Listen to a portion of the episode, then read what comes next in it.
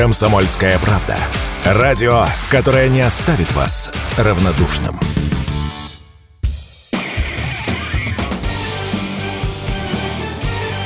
Говорит полковник. Нет вопроса, на который не знает ответа Виктор Баранец.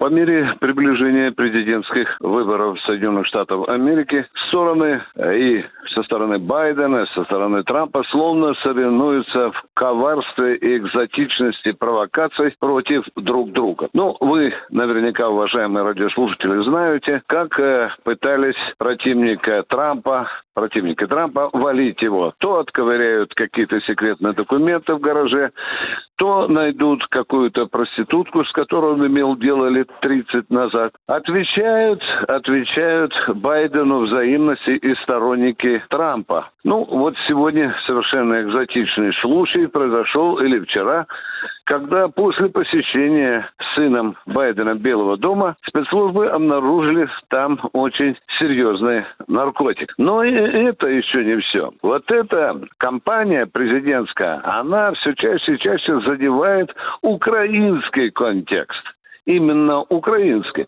Вы знаете наверняка, что Трамп однажды браво заявил, что если он станет президентом, то он очень быстро прекратит войну на Украину. Байден же в своей предвыборной программе уже много раз заявлял, что Америка будет продолжать помогать Украине до тех пор, пока это будет необходимо. Ну и вот, наконец, чего больше всего боятся в э, сторонники Байдена о том, того, они боятся того, что если победит на выборах Трамп, то он приостановит и финансовую поддержку Украины, и оружейную поддержку Украины. Таким образом сломается вся канва американской политики в отношении Украины. Тем более, что Трамп не устает повторять на встречах со своими сторонниками, что он будет стремиться закончить эту войну, он прекратит и финансовую финансовую и оружейную помощь.